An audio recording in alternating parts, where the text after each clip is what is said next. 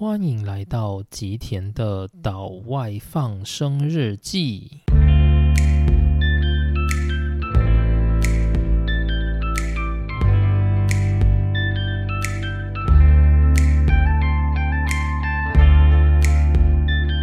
大家好，欢迎来到今天的内容。那今天呢，我们要把波尔与爱因斯坦的会面给结束掉。下一集我们就可以进入新的篇章。然后顺便跟大家预告一下，就是下一集的篇章结束之后，我们之后呢，整个量子力学系列大概就会来到了二分之一。那在这二分之一之后呢，就会是在这个量子力学的新的旅程。而这个新的旅程当中呢，爱因斯坦以及尼尔斯波尔贝的这个等级的人物，他们就已经变成是老师的阶段了。而接着呢，在他们旗下会有很多很新的、很年轻的物理学者的出现，这是我们在下一个阶段会跟大家来介绍的。那这也是我自己还蛮期待的一个部分。好，那虽然是这么说啦，但是呢，如果我们这一个阶段都还没有完成，就没有办法进到下一个阶段。所以，我们今天还是要很敬业的去把爱因斯坦跟尼尔斯波尔的篇章给讲完。请大家用轻松的态度来面对今天的内容。那在进入今天的内容之前，就让我闲聊一下。主要想闲聊的东西就是近期一个很大的消息，就是呢，英国女王伊丽莎白二世过世了嘛。那我个人自己的感受也是很难过，但是也没有到说非常难过啊，因为就是觉得伊丽莎白她已经很老了，就是也该解脱了。然后要不瞒各位说，就是我虽然现在一直在讲跟日本有关的东西，但其实呢，我在过去就是从我大学时代开始，一直就是一个英国粉。就我对于英国的文化是非常有兴趣的。那我曾经就是最想去留学的国家是英国，就是并不是日本。所以我其实有一段时间呢，我都是在学就是英式英文啊，然后，例如说是要去考雅思啊，然后读很多跟英国有关的文化或历史的这一方面，所以我对于英国一直是有一种非常亲切的感受。那我对于文化的喜好有一部分，当然也是放在英国王室的部分。那说到王室这个东西啊，就是王室，我觉得对于台湾的人可能会觉得很怪，就是这东西到底留着要干嘛？那有王室的国家跟没有王室的国家，他们会有什么样的感受的差异呢？以我自己在日本，我的感受是，王室啊，其实对于国民而言，他们也会觉得是一个事不干己的存在。但是呢，偶尔偶尔就是在重要场合的时候，会有人想要去聆听皇室的谈话。那皇室呢，也有点类似那种国家的意识形态的存在。就是如果我今天想要去让这个国家的人民团结，那我就动一动我的王室，我就有办法用王室的力量去让人民团结起来。所以我觉得王室它所存在的一个目的呢，就是他想要去维系这个国家长久以来的一个文化。保持这个文化某种程度的不变性。我举一个简单的例子，例如说法国好了，大家可以去比较一下英国跟法国这两个国家到现在整个国风的差异。英国的话，你会一直感受到它有一个王国的中轴线，虽然说它还是会有就是各种首相啊、经济政治的摆动，但你会感受到英国它就是有一个王国的中轴线。那法国的话呢，它就偏向是一个比较普通的民主政治国家。那但是呢，在数百年前，英国跟法国都是有自己的王室，有自己的文化风范的。以法国而言呢，他们最知名的当然莫过于就是路易十四太阳王以及凡尔赛宫那种非常精致的法国文化。而这种文化呢，到目前它已经就是。比较难继续被维系，因为法国的王室已经被淘汰掉了嘛。但是相较之下，英国的王室它就一直保留着，所以英国呢，它还是有办法动用自己的王室去展现这种英国独有的细致的美感。而这种差异呢，就是皇室有跟没有的差异。那有人会问说，这个美感，这种用皇室去保存文化历史的这个概念，真的有那么重要吗？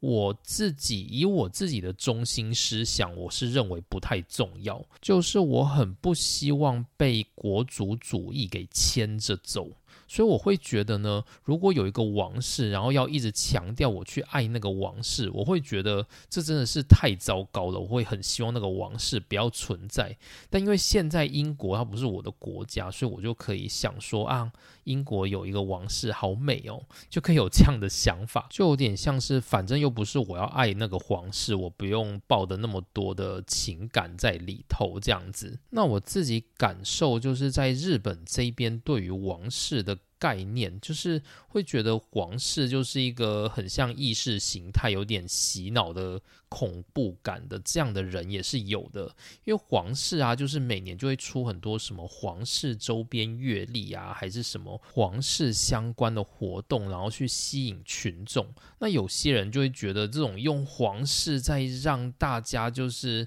盲目的追寻，就是有一种蛮恐怖的感觉。那有一派的人呢，他就是认为说皇室它就是一种很重要我们国家的文化，所以我们有必要去保存它，然后我们要爱它。好，那虽然是讲爱他，但是我觉得民众对于皇室的爱是一种非常可怕的爱，就是我们希望皇室去保有一种我们所想要的样子，而因为我们有纳税钱去供养这些皇室，所以我们有权利可以去指导皇室要做出什么样的行动跟什么样的动作来讨好我们这些人民。所以，我个人的观感是，我觉得皇室啊，它在这种民主时代变成是一种比较尴尬的存在。就是呢，它有点类似一种比较终身职的演员，他必须要终身去讨好这些纳税的民众。例如说，像是现任的英国国王，也就是查尔斯三世。那他过去最知名的就是他因为对于戴安娜王妃不忠，然后呢，他喜欢的是卡蜜拉嘛，就是现在他的妻子。那对我而言呢，我会觉得其实他当初在娶就是戴安娜这件事情本身就是一个闹剧，而这个闹剧的主因就是为了要去讨好民众。因为早在就是查尔斯他还没认识戴安娜之前，他就喜欢的卡蜜拉，而且他跟卡蜜拉非常的要好。只是当时呢，卡蜜拉他还是有婚约。那其实呢，如果今天卡蜜拉他可以离婚的话，查尔斯是愿意直接跟卡蜜拉结婚的。但是呢，这在英国当时的国教是不允许的，所以英国女王、英国皇室到英国政府都反对查。尔斯去跟卡蜜拉交往，所以最终呢，就强迫凑合了一个没落贵族家的女子戴安娜去跟查尔斯结婚，然后最终才酿成了这一系列的悲剧。所以对我而言呢，我会觉得皇室的存在本身就非常的尴尬，尤其是他必须要去讨好人民的这一件事情，让皇室他就成为一个用自己的人生去演戏的终身演员。所以，我个人会觉得他是一个蛮可怜的存在。然后啊，有人可能也会觉得，像是伊丽莎白女王，她故意不让查尔斯去跟卡蜜拉结婚，或者是伊丽莎白女王她阻挠自己妹妹玛格丽特去跟就是离婚军官的婚姻等等的，会觉得英国女王很恶劣啊等等。但其实呢，英国女王她也是其中的一个演员而已，她只是等级稍微高一点，必须要出来露脸的演员。我相信，如果可以的。话伊丽莎白她也会希望自己的儿子做自己喜欢的事，她也会希望自己的妹妹能够跟自己喜欢的人在一起，她一定会做这样的鼓励的。可是问题是，伊丽莎白二世她也没有这样子的权利，因为呢，他们的终身都是被民众所监视着，必须要做出使民众满意的选项。所以这就像是 Netflix 的英剧《王冠》第一季的内容。在伊丽莎白她刚被迫登基的时候，玛丽皇太后，也就是她的奶奶，这样告诉了她：“你的身上会有一个属于自己的伊丽莎白，同时呢，也会有另外一个代表皇冠的伊丽莎白。这两个伊丽莎白呢，会永远的在你的身上不断的争吵，不断的冲突。而你要知道一件事情，就是皇冠的伊丽莎白。”永远都会赢，The crown must win, must always win。然后像是现任日本天皇德仁在跟他的妻子雅子结婚的时候，有很多很多的问题，而导致就是雅子最后的忧郁症。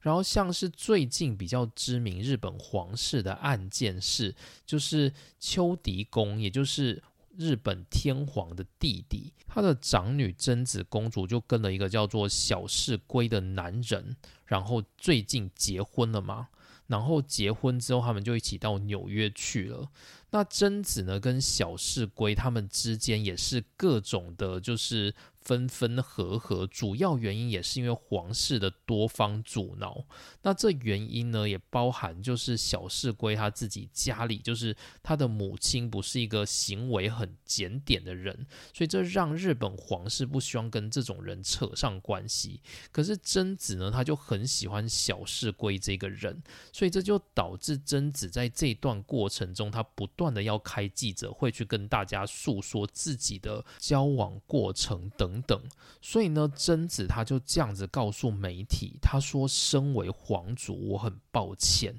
就大家有没有听出来？就是这感觉有多么的可怕？我生在皇族，其实不是我能够决定的。但我从刚生下来，我人生就没有任何选择，我只能够接受你们不断的去监督我，不断的去把我当做一个演员来看。我必须要演的符合你们的想象，否则我就不该活着。这就是我对现代皇室的一个有点算是同情吧。我觉得皇室是一个很可怜的存在。就是政府嘛，他们要利用皇室来去操弄民众的心，而民众呢，也为了满足就是自己的支配欲，要让王室去做出符合自己想象的画面。我觉得这整个体制看起来都非常非常的让人觉得难受。那这就是我对于皇室的一些想法。那其实我想法还有很多啦，不过如果我再讲下去，今天的内容就不要讲了。所以呢，我们今天就讲到这边，用英国女王过世的话题做一点英国王室的发挥。好，那接着呢，我们就开始进入今天的故事。一封封祝福的电报发到了哥本哈根大学的办公桌上。每一封祝福呢，都代表着尼尔斯波尔他已经走向一个超凡入圣的科学家。而这些祝贺当中呢，最为重要的是来自于拉瑟福的祝贺。他写道：“你被授予了诺贝尔奖，这让我们非常的欢欣雀跃。我早就知道那只是时间上的问题，但无论如何都无法与事实相提并论。”你巨大的研究成果能够获得如此的奖项是当之无愧的，而我们这里的每一个人呢，听到这个消息都感到非常非常的高兴。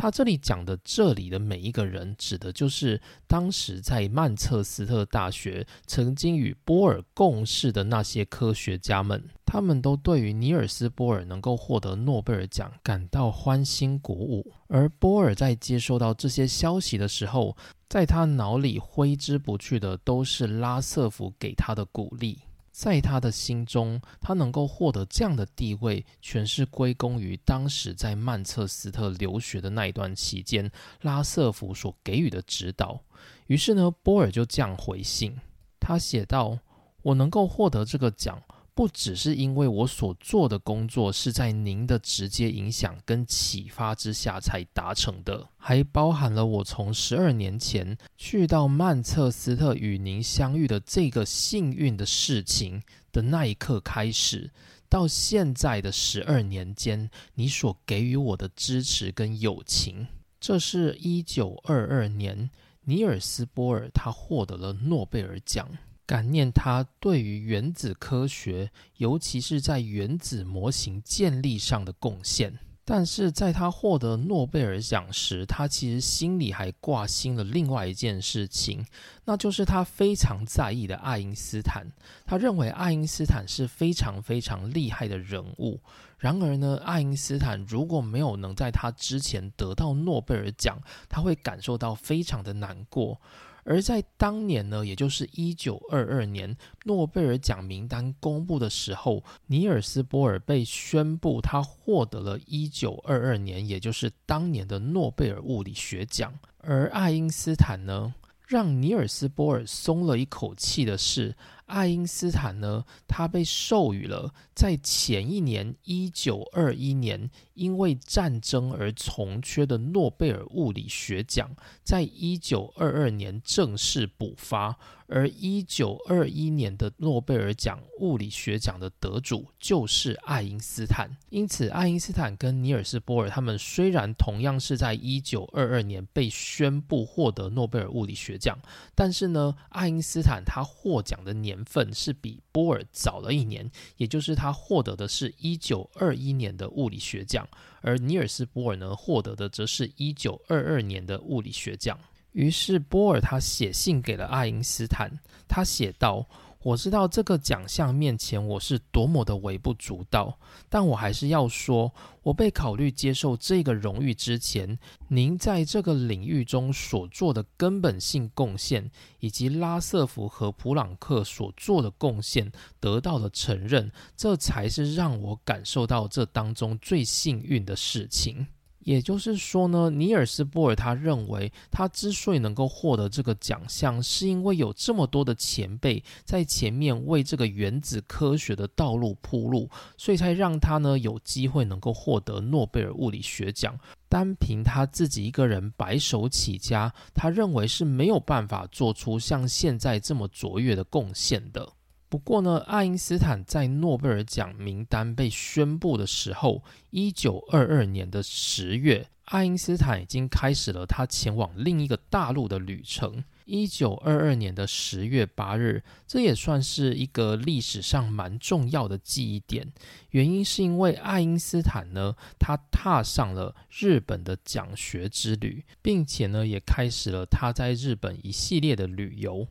从十月八号开始呢，爱因斯坦他在自己安全无虞的情况之下，他才跟他的妻子艾尔莎，也就是他的表姐，一起前往日本讲学，并且在日本做了许多的游历。爱因斯坦他除了讲学，他也花了蛮多时间，就是在日本旅游的。他有一个蛮重要的行程点，是一九二二年的十一月十七日到十二月二十九日的这一段期间，爱因斯坦访问了日本非常非常多的地点。爱因斯坦刚开始是搭船，然后来到了上海，并且从上海呢进到了神户。从神户开始呢，一路往东来到了京都到东京，之后到东北之后又回到了关西，然后再往西前往广岛以及九州进行了多方的游历。就如果大家去 Google 爱因斯坦日本，就可以找到非常多就是爱因斯坦当时在日本游玩的一些照片，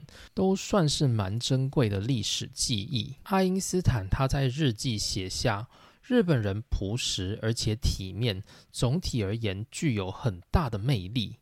那他在火车上呢，欣赏到了富士山，他形容那是无与伦比的日落风景，并且他也称赞日本的村庄古朴而洁净，学校的校舍非常优美，而且土地经过悉心的开垦。爱因斯坦所感受的是明治时代，也是日本刚西化没有几十年左右的风景。那他也是在游历当中呢，收到尼尔斯波尔的来信，于是呢，爱因斯坦就回信道：“我可以毫不夸张的说，你的信呢，就跟你得到诺贝尔奖一样，使我开心。我对于你说，你很担心自己比我早拿到诺贝尔奖的这件事，这让我非常非常的感动。他讲的意思就是说，尼尔斯波尔他在写信给爱因斯坦的时候，强调了说，他一直很担心自己会比爱因斯坦早拿诺贝尔奖，因为他认为爱因斯坦是比自己更厉害的人物。而爱因斯坦呢，最后在一九二二年的时候被宣布获得了一九二一年的诺贝尔奖，就是比尼尔斯波尔早了一年。所以对尼尔斯波尔而言，他觉得说，如果一九二二年他拿到诺贝尔奖，而爱因斯坦没有拿到的话，这会让他非常非常的内疚。毕竟他认为爱因斯坦是非常厉害的人物。结果很庆幸的就是在当年同时宣布前一年的诺贝尔奖是爱因斯坦。所以对波尔而言，他的心理负担就消失了，因为爱因斯坦名正言顺的比他早了一年拿到诺贝尔奖，这让尼尔斯波尔他收下一九二二年的诺贝尔奖的时候，能够欣然的去接受这个奖项。而爱因斯坦呢，则对于波尔的这个想法非常非常的感动，就是他知道远方有一个人正在欣赏他的成就，而且呢，一直非常非常尊敬的他。时间来到一九二二年的十二月十日，这一天呢，在瑞典的首都斯德哥尔摩举办了诺贝尔颁奖典礼。这里帮大家做一个小提醒，就是诺贝尔奖这个奖项呢，它每年都是在就是瑞典的首都斯德哥尔摩所举办，所以呢，斯德哥尔摩呢，它几乎就是有一个场所专门就是用来举办诺贝尔奖的，而它呢也形成了一个博物馆，就是诺贝尔博物馆。如果有机会能够拜访瑞典的话，就不妨也去拜访一下，就是诺贝尔博物馆。那因为我自己是还没有去过斯德哥尔摩，当然也就还没有拜访过，所以我会觉得等疫情结束之后，瑞典应该是我急着想要去旅游的一个地方。一九二二年的十二月十日，瑞典首都积满了厚重的大雪。而受邀的宾客呢，他们集中在斯德哥尔摩一个音乐学会的大礼堂当中，准备进行颁奖典礼。那爱因斯坦因为他去了日本，而且长达就是四个月左右的时间，因此十二月份的时候呢，爱因斯坦人还是在日本的，因此他必然会缺席当年的诺贝尔奖颁奖典礼。那当年呢，其实是由德国的大使，他代表爱因斯坦来接受这份奖项。可是为什么是德国大使呢？其实，在爱因斯坦得奖的这个时间点呢，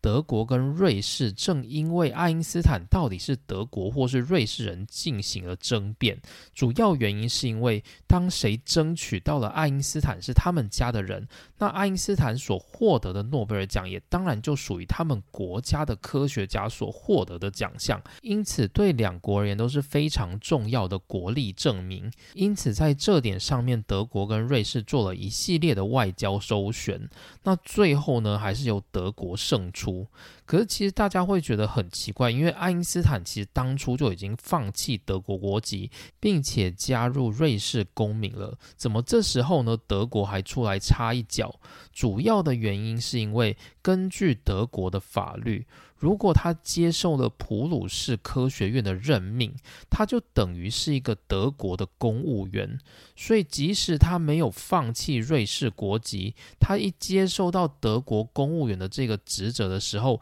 等于他被赋予了德国公民的这个权利。所以，德国呢就有机会能够站出来说，爱因斯坦是我们国家的人。那当然，德国还是比较强盛一点，所以最后就是由德国拿到了这个授奖资格。那德国大使他在领完爱因斯坦的诺贝尔奖项之后，他帮爱因斯坦在台上做了一些感言。随后呢，尼尔斯波尔他站起身来，他也向大家做了一些感言。他向在场的 J.J. 汤姆森、拉瑟福以及普朗克，还有德国大使代表的爱因斯坦表达敬意之后，他就提出了他希望能够推动国际之间科学进步的合作。所以他向大家。敬酒，希望大家可以促成更团结的世界科学的合作。但其实，在场的时候呢，大家心照不宣的是。德国科学家呢，到目前为止还在西方国家拒绝合作的行列之内。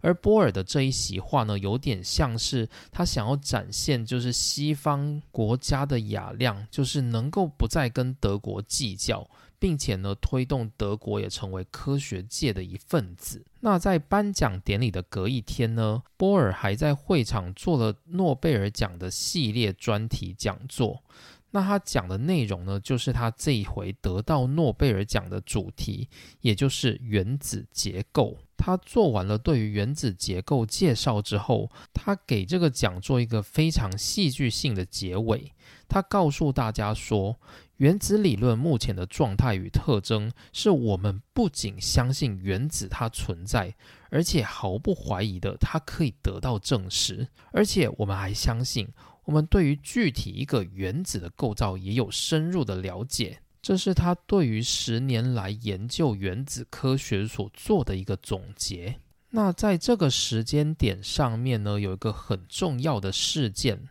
就是呢，在元素周期表的第七十二号元素，也就是哈，我们称作 Hafnium 的这个元素呢，它被发现而且被确定为真实的存在。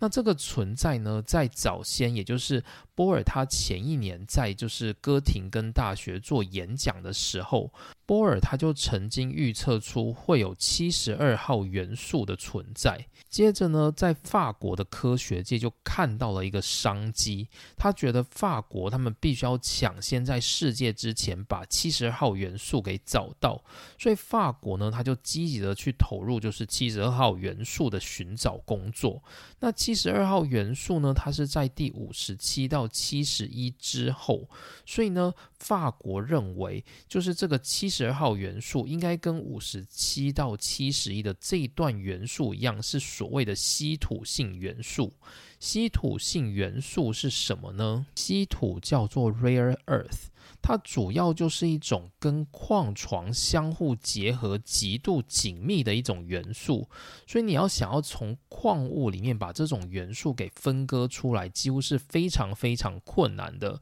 也因为这些元素它必须经过矿物的精炼。因此呢，它就被称作 rare earth，也就是稀土。同时呢，因为它们都是金属，所以呢，它们又被称作稀土金属。那这些元素啊，就如果你去看，你大致上都会不知道它们是什么东西，因为那些字都真的是太怪了。那我自己在大学的过程当中有用到的，大概就是其中一个叫做 gadolin 的一个元素，中文可能翻叫做杂。元素符号是 Gd，那主要呢，这个元素它有一些比较特别的磁性，所以我们一般呢就是会拿来做一些跟磁相关的应用。那我们自己的研究是当初使用 g a d l i a n 这个材料呢，也是拿来当做亚磁的其中一个磁性提供的角色，然后去看它跟另外一个磁性提供的角色做的交互作用现象。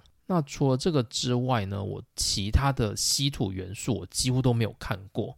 好，那接着呢，就是法国的科学家他就认为说，这个七十二号元素呢应该是稀土元素，但根据波尔自己的预测，他认为七十二号元素它不应该属于稀土，所以呢，波尔他就一直不相信法国的这一套说法。而很幸运的是呢，在波尔的团队里面，一个波尔的好朋友哥本哈根大学的格奥尔格以及德克考斯特，他们两个人呢，就针对了就是如何去发现七十二号元素做了一系列的实验，最终他们认为这个七十二号元素呢，它应该跟锆。这个元素有关系，锆的原子序是四十，化学符号是 Zr，然后呢，它也是类似过渡金属，就是跟我们一般所谓的磁性材料一样，是所谓的过渡金属。那过渡金属这个过渡是什么意思呢？这原本是十九世纪的俄国科学家门德列夫，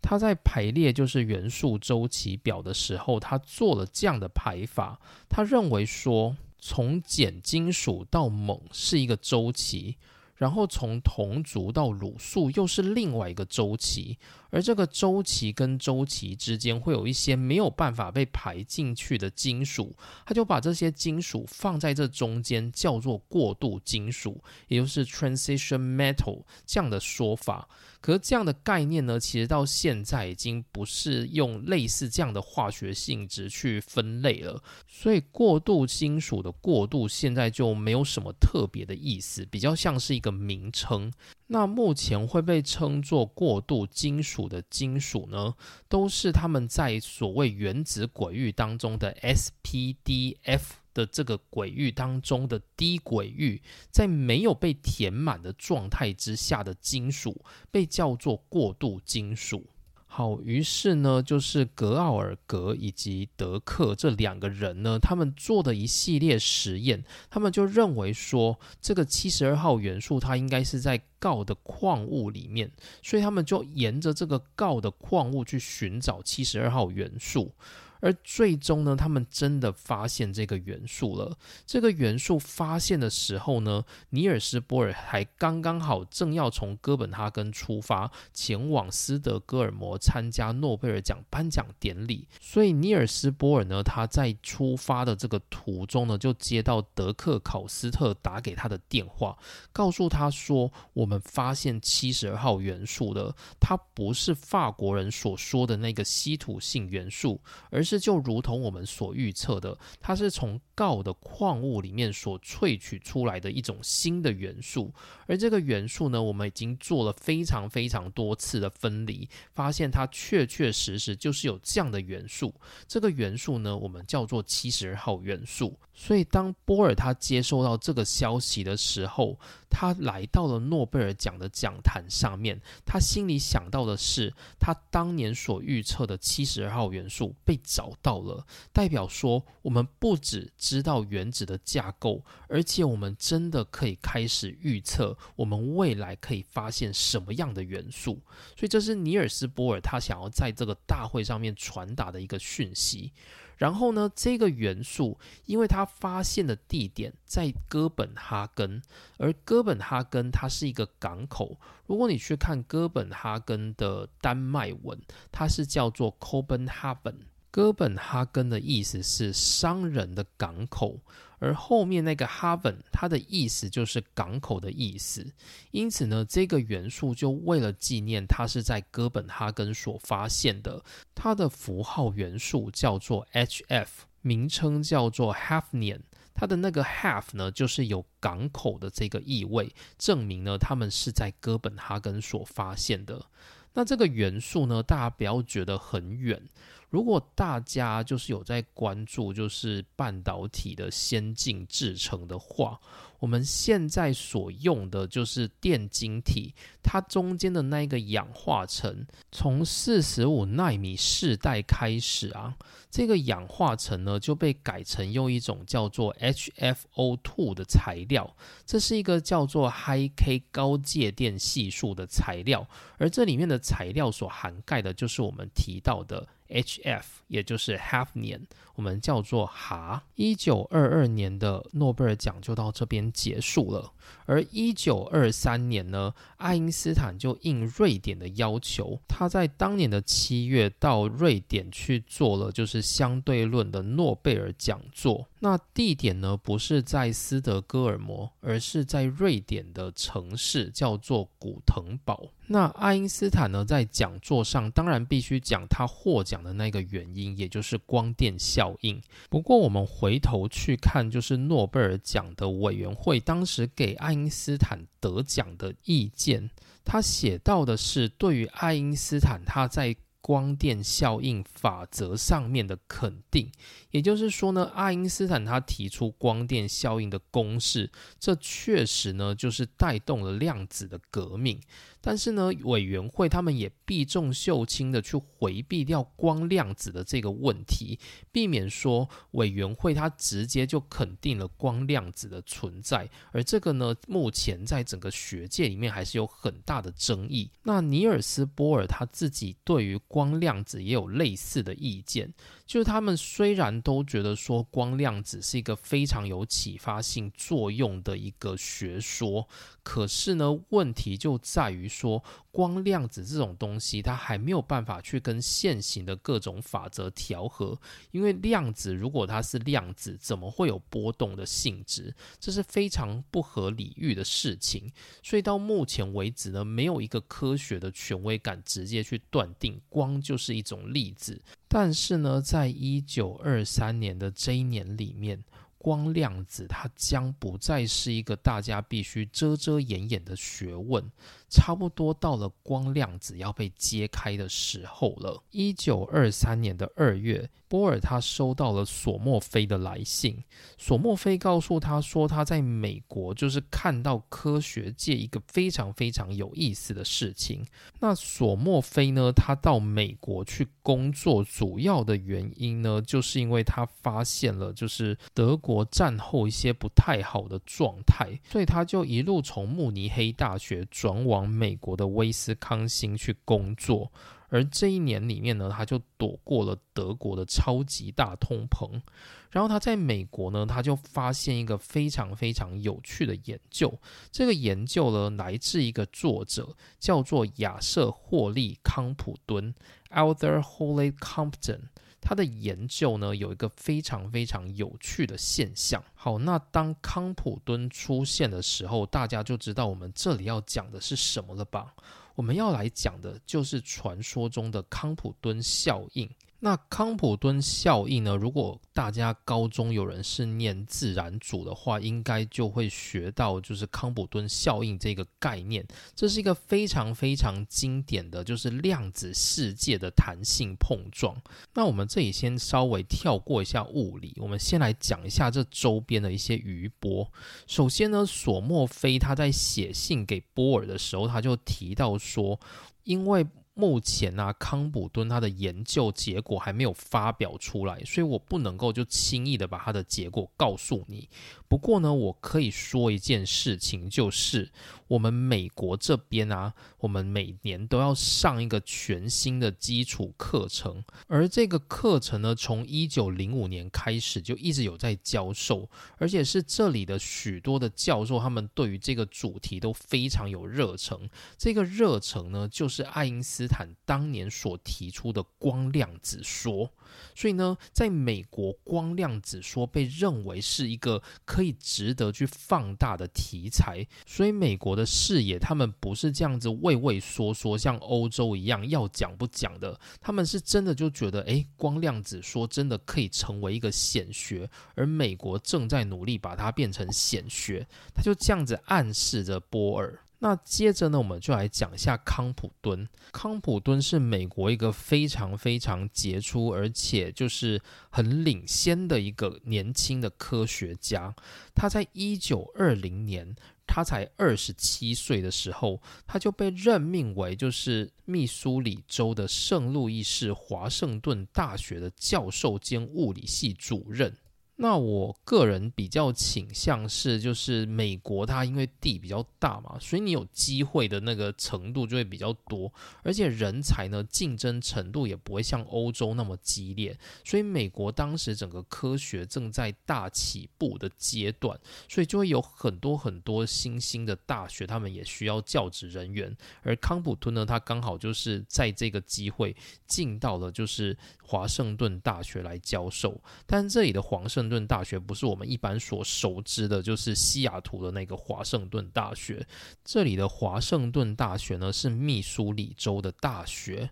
那接着呢，康普敦他进入到就是这个华盛顿大学里头之后，他就花了两年的时间在做 X 射线的研究。那他的工作呢，就是在研究 X 射线的散射现象。那它主要就是拿着 X 射线，就是我们所谓的 X 光，它是一种非常高能量的光束，或者是我们说它是电磁波。那它把这个 X 射线呢，就射向各种的元素，例如说像是石墨，也就是碳，然后呢，对这些散射出来的二次辐射去进行测量。然后去测量这些角度啊，跟它的一些能量关系，然后去分析说 X 射线它的散射是一个怎么样的过程。那首先呢，他就发现到说，当他入射了这个 X 射线，并且观察这个 X 射线它所散射出来的这个波长的时候，他发现到说。入射进去的这个波长，它是比散射的波长还要来得短的。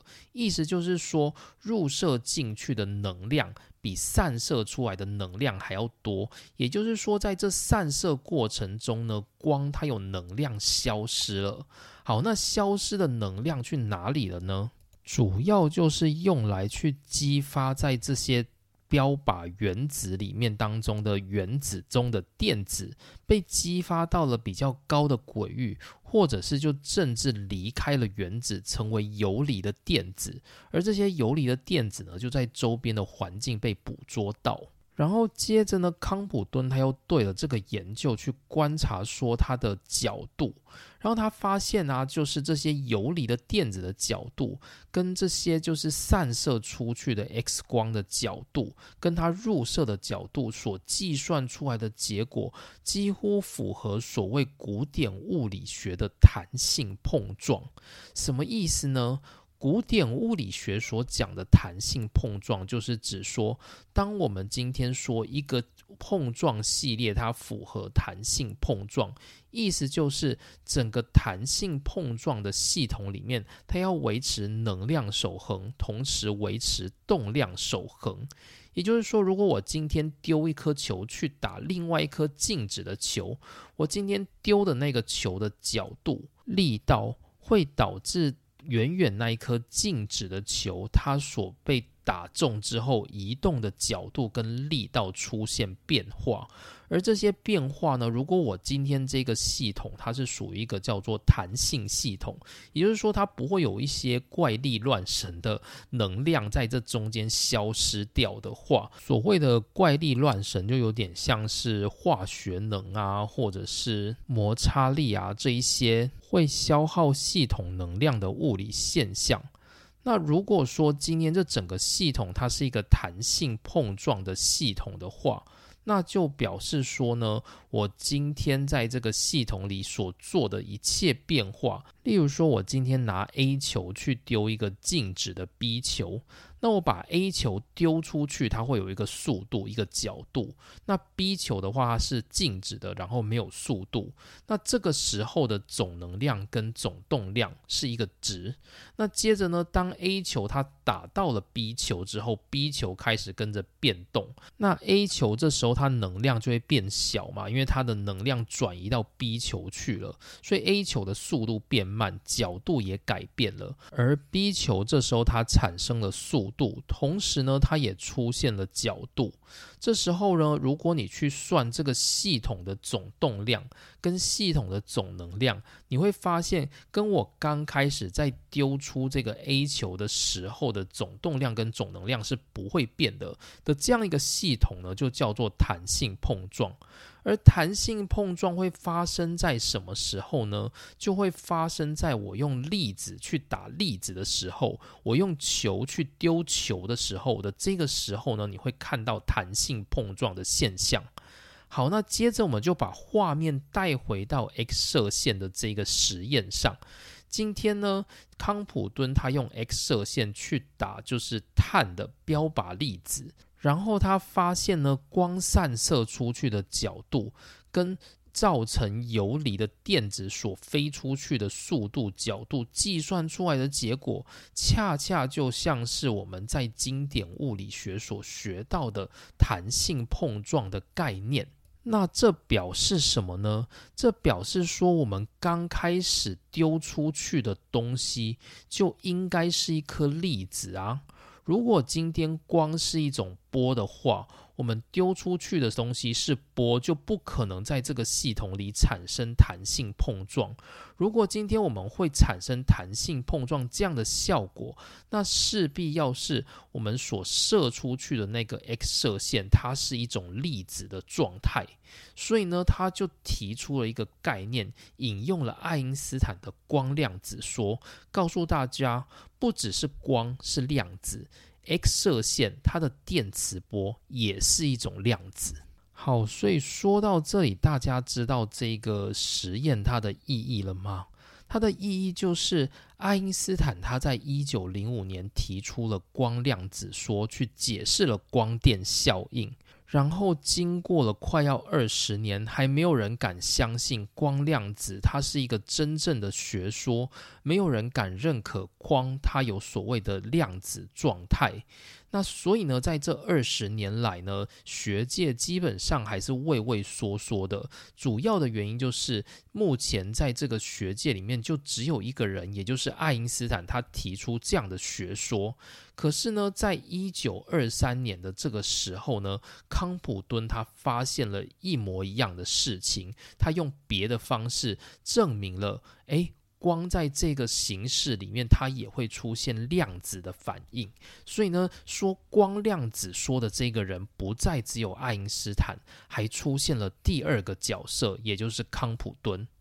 好，那虽然是这样说，康普敦他在一九二二年的十一月，他在芝加哥的一个学会上就宣布了这个结果。那这时候呢，诺贝尔奖他还没颁嘛？诺贝尔奖是十二月才颁。然后康普敦呢，就在当年的圣诞节左右，他就把这个杂志呢交到美国的物理学周刊杂志里面去。结果没想到呢，这个审稿人一拖再拖，一直拖到一九二三年的五月才让这篇文章发表出来，没有看得出这个文章重要的意义在哪里。不过呢，荷兰的科学家彼得·德拜 （Peter d e b y 他也发现到了 X 射线的这个性质，所以他就在一九二三年的三月把文章交给了一个德国的杂志。那德国的杂志呢，因为他们对于这种光量子的概念已经很熟了，所以很快呢就接受了德拜的这一篇论文，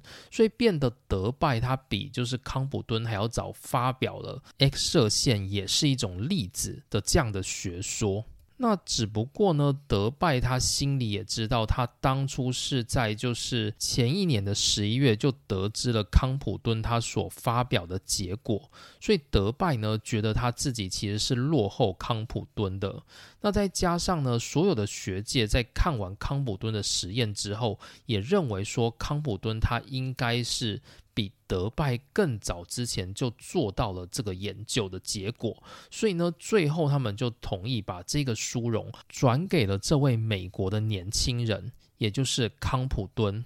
康普敦在一九二七年，因为康普敦效应，也就是 X 射线它的光量子理论，拿到了诺贝尔奖。而在他拿到诺贝尔奖的前一年，也就是一九二六年。光量子的这个概念，正式给了它一个新的名称，光的粒子叫做光子 （photon）。一九二三年的七月，爱因斯坦到瑞典的古腾堡去接受一个诺贝尔讲座的演讲。而这个时候呢，他搭乘火车到了古腾堡的车站的时候，有个熟悉的身影正在迎接了他。这个人是尼尔斯·波尔。这是魁维三年之后，爱因斯坦再次见到波尔。他们在搭乘列车的时候讨论过了很多很多的事情。那很多事呢，几乎尼尔斯·波尔都忘记讨论了什么。不过，在他的回忆里面，他有想到说，这些东西当中呢，我们一定有讨论到的一个话题，那就是康普敦效应。从康普敦他所发表的康普敦效应这件事情上面来看，世界呢开始导向了光量子说的这个领域里头。而不赞成光量子的尼尔斯·波尔，他发现自己成为了少数派，而他曾经抨击过的，也就是爱因斯坦的光量子说，如今却跟大众站在同一阵线上面，成为物理的新显学。之后呢，尼尔斯·波尔他就一直不断的想要去找到能够就是击倒康普顿效应的证据。那他其中一个做法呢，他甚至就是跟一些美国的物理学者共同提出的一条，就是放弃能量守恒的假说。这其实是一个非常惊人的假说，原因是因为根据牛顿力学而言，能量守恒、动量守恒都是不可戳破的一个非常重要的道理。但是呢，尼尔斯·波尔他今天想要去戳破它，原因是就是因为他想要击倒光量子说。于是呢，波尔他跟他的研究伙伴提出了所谓的 BKS 提议，主要用的就是这些学者的名字的第一个字母来取的名称。那这个提议的概念呢，想要告诉大家的是，也许，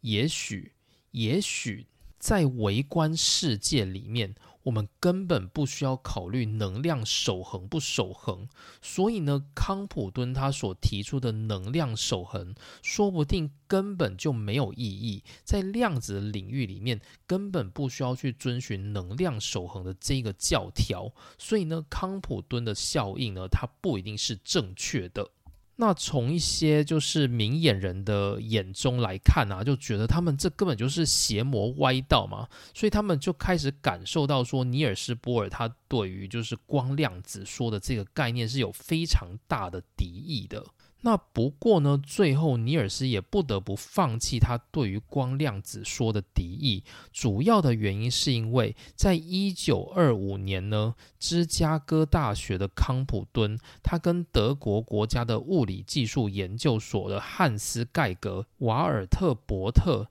他们又针对这个康普敦效应进行了原子尺度上面的实验。那这个实验结果呢，就跟康普敦当初做比较粗略的研究所显示的结果一样，满足动量守恒，满足能量守恒。所以到这里呢，尼尔斯波尔他也没有办法再坚持光量子说是假的。于是呢，光量子这个东西它成为了新名词，也就是光子。光它就是一种粒子。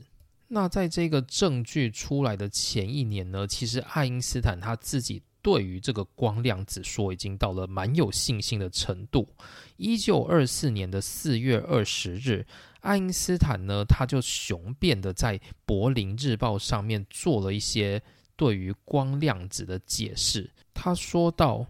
光的理论呢，目前呢就是有两种重要的理论。而且这两种理论呢，它是缺一不可的。而且即使经过这二十年来理论物理学家们非常巨大的努力，但无论如何呢，我们还是没有办法找到这两种理论的逻辑交接处。爱因斯坦想说的是，目前我们所看到的光，它就是分成两种现象。一种现象呢，它是光粒子的现象；一种现象是光波的现象。如果你今天用测光波的方式去测，你就会得到光波的现象，你永远看不到光粒子会在当中运行。可是如果你今天用光粒子的现象去测，你会发现你只能测到光粒子的现象，你永远不会在当中看到光波的痕迹。那这就是爱因斯坦想说的事情。那接着该如何去调节光波与光粒子？